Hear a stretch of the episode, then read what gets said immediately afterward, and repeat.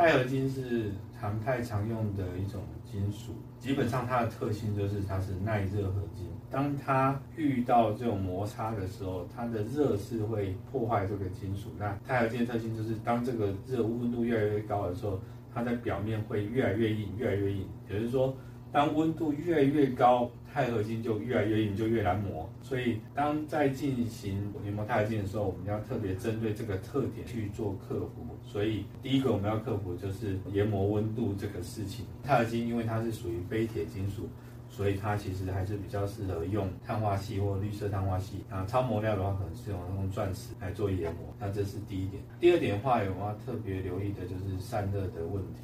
之前常见的做法就是，我为了要有效的提高它的燃消比，尽可能在砂轮损耗小的情况下去达到更多的去除量。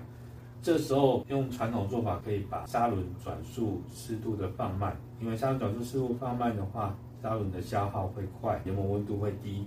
那这时候甚至是比高速的旋转情况下达到更好的研磨效果。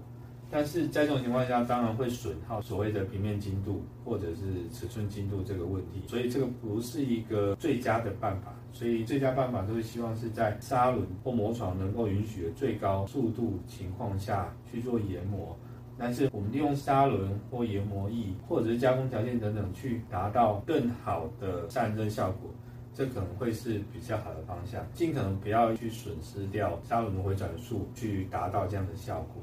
那这是因为砂轮本身还有它的成本，所以这样的话砂轮损耗会快。砂轮损耗快，通常就代表你修整时间、修整的频率要多。修整频率多的话，加工效率就慢。那这无形中也会影响它的加工成本。